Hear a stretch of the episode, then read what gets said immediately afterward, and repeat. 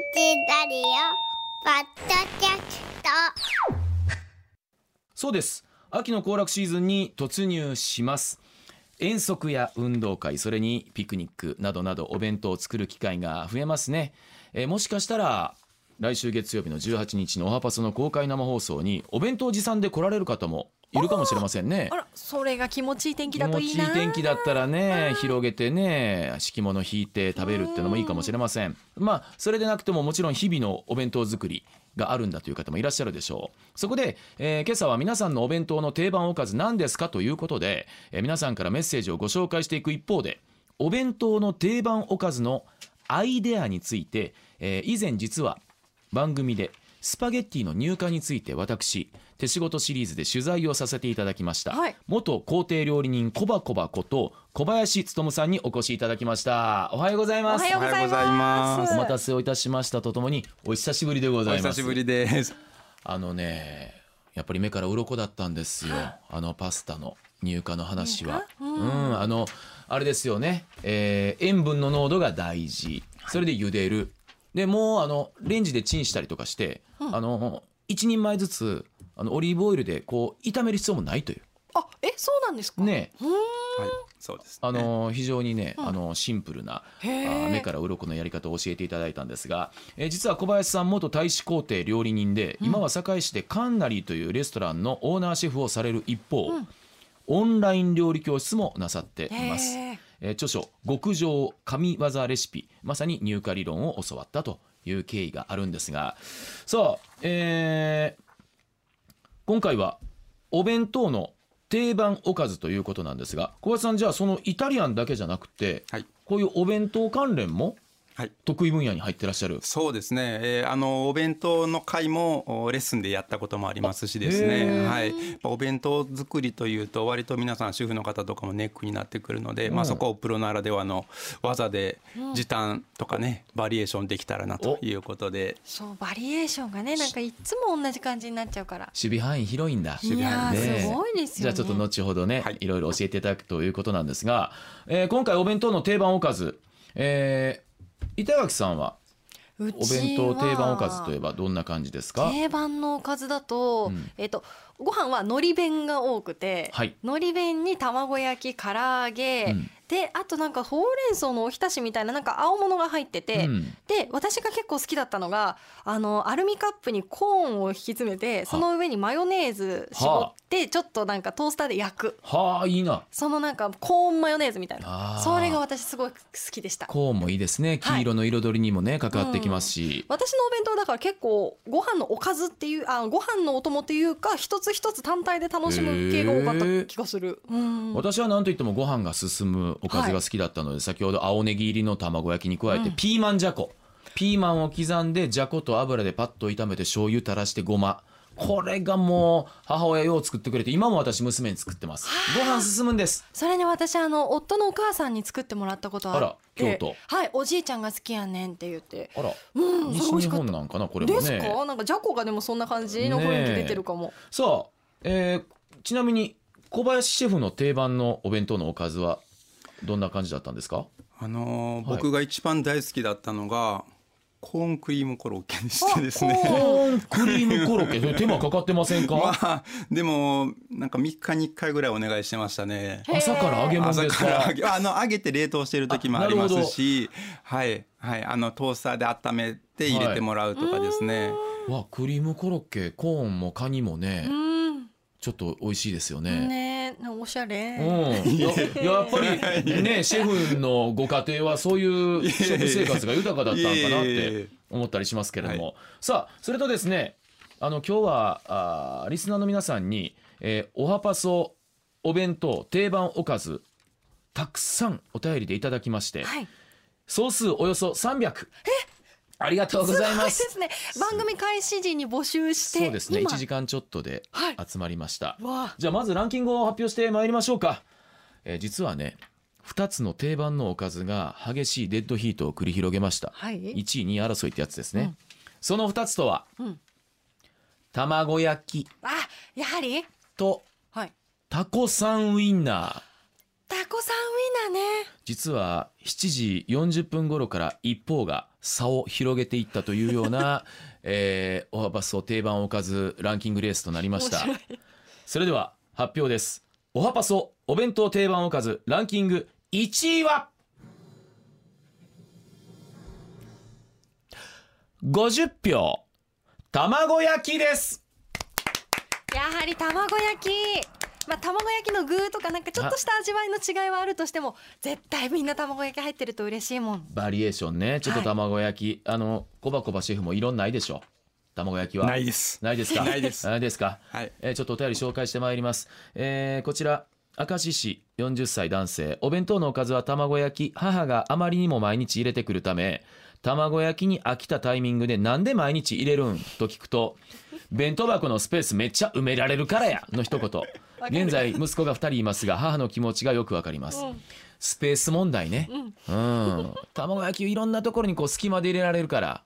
いろんなところに？いやいろんなところ。いやいろんなところにというかほらあのこう隙間があったらここにこうちょっとこう卵焼きで 何あのバランっていうの？バランもいらんし卵焼きだバラン代わりに使うこともあるんですよ。卵焼きを？はい。へえ私の場合に。私実はご飯とおかずの間に卵焼きを入れんの今はあ、それで境目を作るんですね作るんですよバラン代わりなるほど、はい そんな語りはいらない。はい。えー続けましょう。お弁当に毎日入れてるのは卵焼きです。ネギや刻み海苔、明太子や鰹節など混ぜるものを日替わりで変えています。最近知りましたが、天かすを入れるとじゅんわりして美味しいので、天かすは欠かさず入れています。美味しそうネットで調べたやつにあった。ありました？あった。天かすって結構ね、はい使い勝手いいですよ。あそうなんだはい。続けてまいりましょう。奈良県柏市64歳匿名の方。母がよく作ってくれたお弁当の定番おかずは卵焼きと赤いウインナーです。あ、両方票が投じられてる。だし巻き卵ではなく、お砂糖が入った甘めの卵焼きです。はいうちも板垣派。はい赤いウインナーですが、私が子供の頃は赤いウインナーしか売ってなかったと思います。え、そうなん？母はウインナーのことを腸詰めと言ってました。言ってた腸詰め言ってた甘い卵焼きと赤ウインナーは私の子供の頃の思い出のお弁当のおかずです。そっか、これを言われちゃもうね、うん何も返せないですね。私、タコさんウインナーあまり入ってなかった派なんで、うん私もそこ登場率は高くなかったかな、僕、あかんなと思うのが、赤いやつじゃないウインナー入れてって言っちゃった覚えあるんですよ。高いのよ赤くないやつ ごめんなさい。えーもう一枚いきましょうね。東大阪市匿名希望の方。我が家のお弁当に入れる卵焼きはちょっと SDGs にかなっているかも。我が家はパックの納豆を食べるのですが、ついているだし醤油を使わないので余ります。そのだし醤油の小さいパックを卵2個を割った中に、牛乳少々と入れて混ぜて焼きます。だし巻き風卵焼きになって美味しいし、だし醤油のパックも無駄にならずにいいですよ。確かに。素晴らしいですね。さあこんなネタはつきませんが皆さんからのお便り。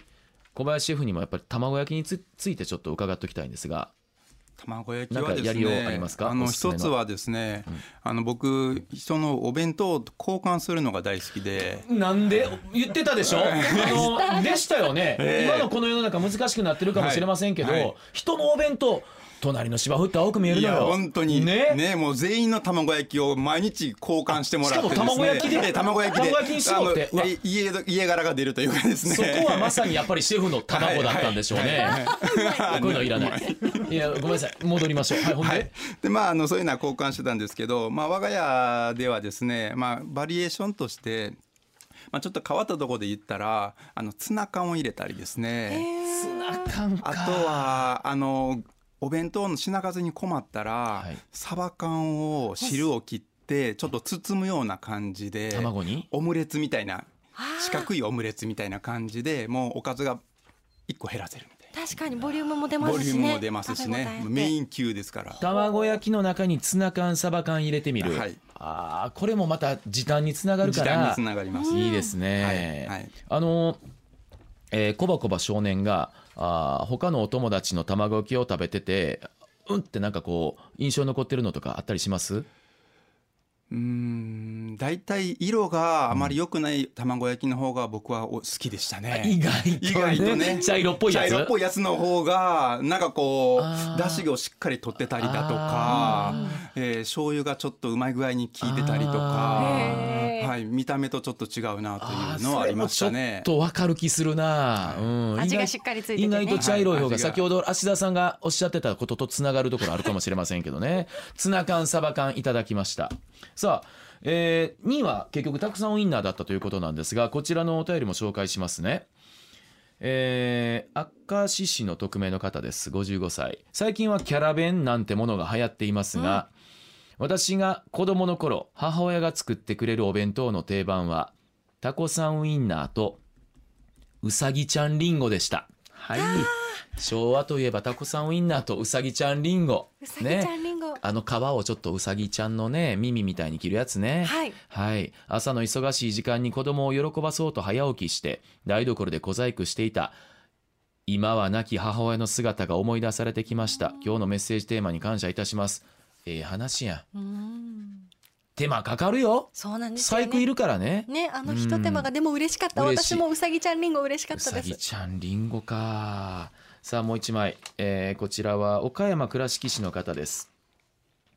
えーさて、えー今日のテーマお弁当の定番おかずですが私が思いついたのはタコさんウインナーと赤い皮を耳に皮を剥いたリンゴのうさぎです。セットなんややっぱり皆さん 特にリンゴのうさぎはどちらかというと二方ともタコさんウインナーをステップにリンゴのうさぎの方行ってるもんね。リンゴのうさぎは作る人は手間がかかるし皮の部分が食べにくくて見かけ倒しやなと思っていました。余談ですが昭和のお弁当箱はご飯とおかずの仕切りが甘く煮物の汁がご飯のところに流れ込んで茶色くなっているところが開けた時に残念でした。でも煮汁の味がアクセントになり美味しいところでもありました。昭和のお弁当箱問題ねはい。今みたいになんかちょっときちっとしてない感じなんですか？僕はもうリンゴにそのタレとかついてたらもうテンションだだ下がりでしたね。りんごも同じだったんですねエリア、うん、エリアにワンエリアでしたからね。ワンエリアだった。んだだからいちごがご飯いちごの赤いのがご飯についてたりとあかありましたよ。ー梅干しじゃない赤いのがついちゃってるんですね。さあタコさんウインナーに関してはこれはコバコバシェフどうですか？えーまあタコさんウインナーはもちろん入ってましたし、まあシンプルに焼いてもいいんですけどやっぱあれ焼いてるとね時間がかかるんですよね。転がしてね油飛んだりね、はいはい。なのでやっぱりもうちょっともう思い切ってタコさんウインナー派に怒られますけども、はい。スライスをしてソーセージをスライスして、えーもはい。うささっと炒めるとかですうんね、えーあのピーマンとかと一緒に細切りにして、うん。あのまあきんぴら風にですね、うん。ちょっと味付けをするとかうん。いう風にしてもいいのかなとは思いますね。お肉料理お魚料理もちろん、あの入れたいんですけれどもなかなかこれも手間で大変だからタンパク源取る意味でソーセーそうジですね。今も昔もやっぱりね、えー助かりますよね。じゃあその他のメッセージいきましょうか、えーこちら平方はですねお弁当のおかず母が作ってくれたおかずにマルシンのハンバーグにとんかつソースがかかってました。主人のお弁当にたまに入れてます。ハンバーグにソース。ハンバーグはいろんな冷凍食品でもねありましてちょっとこう小ぶりなやつありました。うん。これはあ一個ずつ聞いてたら大変か 確かにいっぱいありますもんね、うん。いろいろ。うん、まあちょちょっとこれにしておきましょう、はい。まあこれもハンバーグってやっぱり子供は喜びますよねね。今も昔もね、で、えー愛媛北宇和郡53歳男性私が好きなおかずはちくわの磯辺揚げです。ああ海苔青のりと一緒に揚げるやつ？はい、はい。でもここからちょっと一工夫入ってます。えなんでしょう？ちくわの中にアボカドディップを入れたり、めっちゃおしゃれ。えー衣にカレー粉を入れてカレー味にしたり美味しいですよ。あうわー。カレー味はイメージ湧きますけれどもアボカドディップときました何々？か急になんかすごいデパートのお惣菜みたいな。でちょっとちくわシリーズいきます。はいうん京都市55歳女性。学生の頃母には毎日お弁当を入れてもらっていましたが、えー卵焼きや焼き魚フライ物などのメインどころを差し置いて思い出したのがちくわの穴にきゅうりを入れたのん。いいね。きゅうり入れたのん。入れたやつでもいいですけれども。です。母にしてみればお弁当箱の隙間を埋めるための苦肉の策だったのでしょうがこれが意外にコリコリとした食感やちくわの風味と相まって美味しかったのを思い出しました。地味ですが懐かしいおかずです。入ってました。ちくわ。ちくわにきゅうり、ね。でたまにあのチーズ。チーズ、はいきゅうりじゃなくてチーズの時の方がちょっと嬉しかった。今日はかまぼこの話もありましたけれども、えー小林シェフやっぱり練り物、はい。使えますよね。使います。練り物で何かこうひ一つお願いします。あのやっぱり僕実は沖縄料理も好きでしてですね、うん。あの風ともずくと一緒にちょっとチャンプルーみたいな感じでですね、はい。えー炒めてでまたその風がですね調味料を吸ってくれるんですよね。油というか？油も水分。あの水分も吸ってくれるので意外とね麩をお弁当に使うとコストも安いしその汁漏れ問題汁も軽減されるというところでちくわと麩は相性がいいですから。それもね。沖縄料理がお好きだっていうのはどういうまあ単純にまた日本のなんか中でもちょっと特殊なうん。あの食文化があるのでうん。外国料理みたいなイメージで僕ははい好きですね。はは、はい。ちくわに加えて風ね。はい。はあ。あ風の料理か、えーさあちょっといきますよ、えーま、私も毎朝お弁当を作ってます。桜井市主婦の方。よく作るのは餃子の皮にスティックチーズや納豆を包んで焼いたものを作ります蓋を開けた途端に「わあ納豆餃子や!」と匂いでわかるみたいです。かっこ笑いとありますが。はあ餃子の皮ね。でちょっと続けていきますよ。神戸市北区は匿名希望の方です。うん彩りですがミニカップゼリーがおすすめです。うん。今あるやんかこんなちっちゃい。あはいはい、うん、ゼリーね。一口のね。いろんな色がありすますし夏場は凍らせたミニカップゼリーを入れると保冷剤の代わりにもなっていいですよ。あなるほど確かに。お弁当の定番まずご飯類ですが春は豆ご飯夏は梅干しを乗せたご飯秋冬はきのこ入りの炊き込みご飯を作ることが多かったです。手間かかってますね。えーということでははちょっとこの2ついただきましたがコバコバシェフね餃子の皮の使い方とご飯の工夫で言うとご飯の工夫は白ご飯以外にできれば手間がかからなく何かこうアイデアってあります？えー僕はあのお弁当でお願いしたうちの一つが白ご飯はやめてほしいと、なぜかというとバランスが難しいんですね。と言いますと？最後白ご飯だけ残った時の悲しいこと。ややこしい子供やな、え 自分で調整して食べいいじゃないんだ、ええですのであのご飯の隙間におかずを挟んでほしいと。ミルフィーユ状にしてほしいということですね。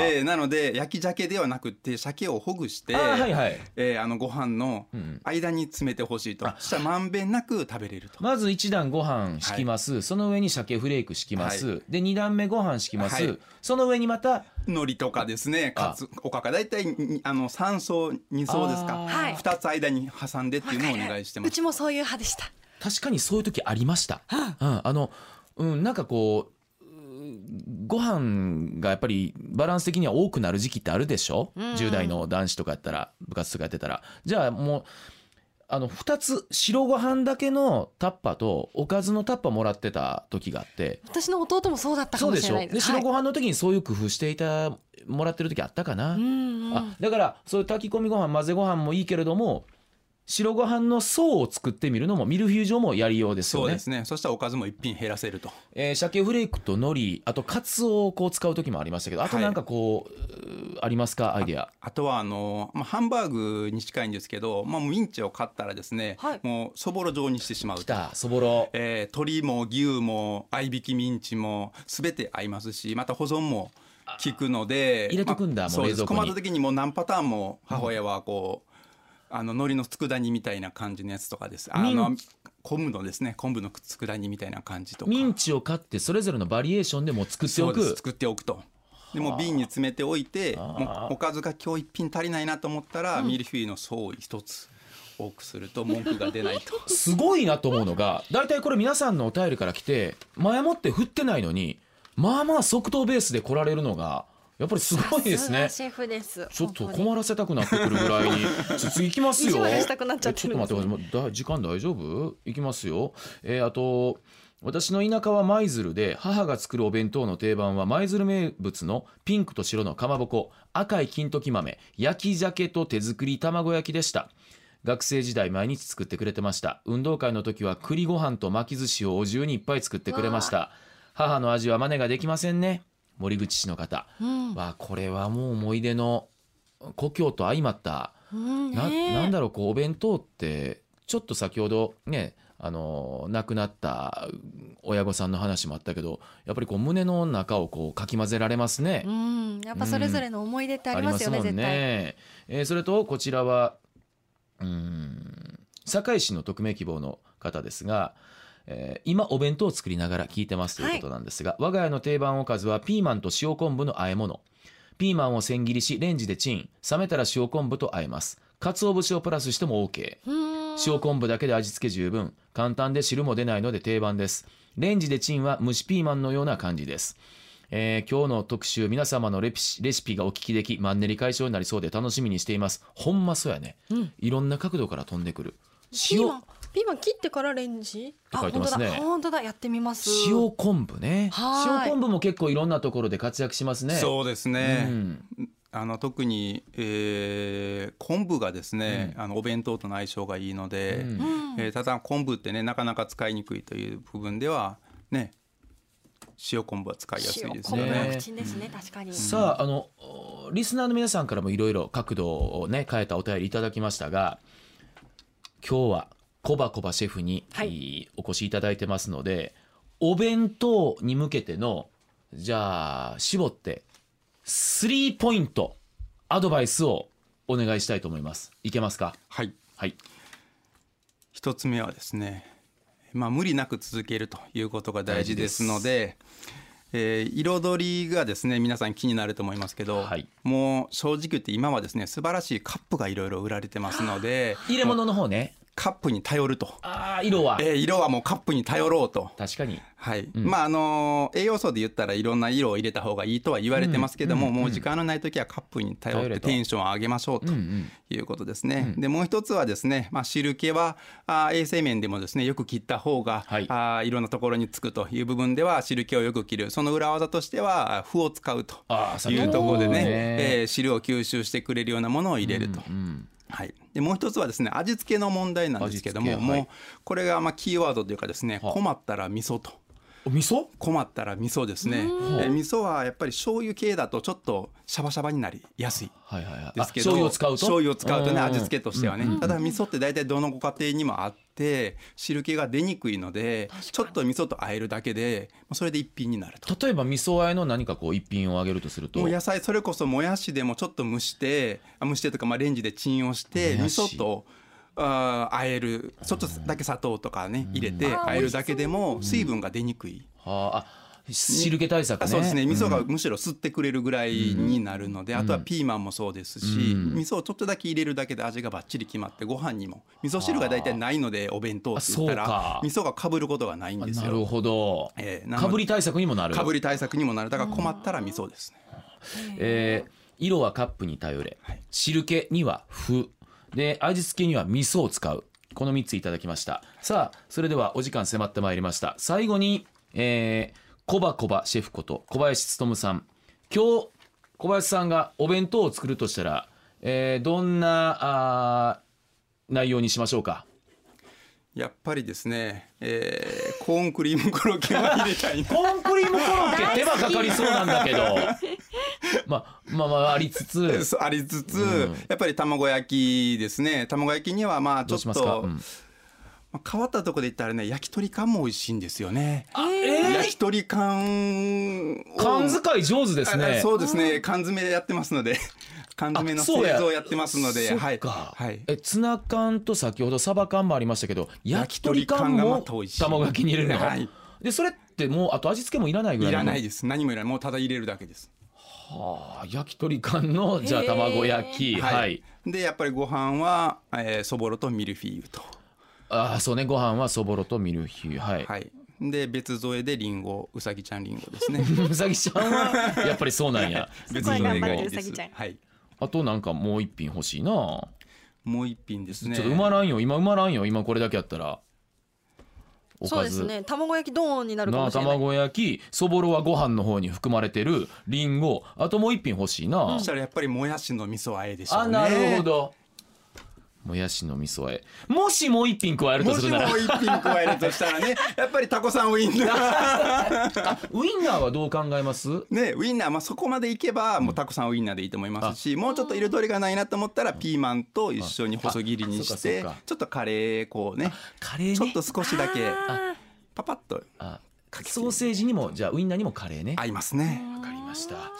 えーさあ、えー今朝はですねレストランカンナリオーナーシェフ元皇帝料理人コバコバシェフこと小林勉さんにお越しいただきましたが、えーあとじゃあ小林さん今缶詰の話もありましたけどもどういうことをされてるんですか缶詰の方は、の小さく僕が手作りしてるんですけど缶詰レトルトをですね、まあ、小ロットうん。で、えーまあ、もちろん、あのこだわったうん。料理でさせてもらっていると。それは手に入れることもできるんですか？あそうですね、あのあんまり販売はし僕はしてないんですけど大体委託いただいて、うんあの小ロットでなんか、うん。あの介護施設とかですねあの特別なそういうあ例えば塩分を少なくしたような保存食だとかええあとは企業のブランディングのあために何かあった時にお配りするようなノベルティだとかですね、うんうんまあ、そういったものを作ったりもしております。すごいですね。あの食にまつわるね多彩なアプローチをされてらっしゃるという、えー今日は小林勉さんにいろいろな、えーお弁当の考え方あーアイデアをいただきました。今日はどうもありがとうございました。ありがとうございました。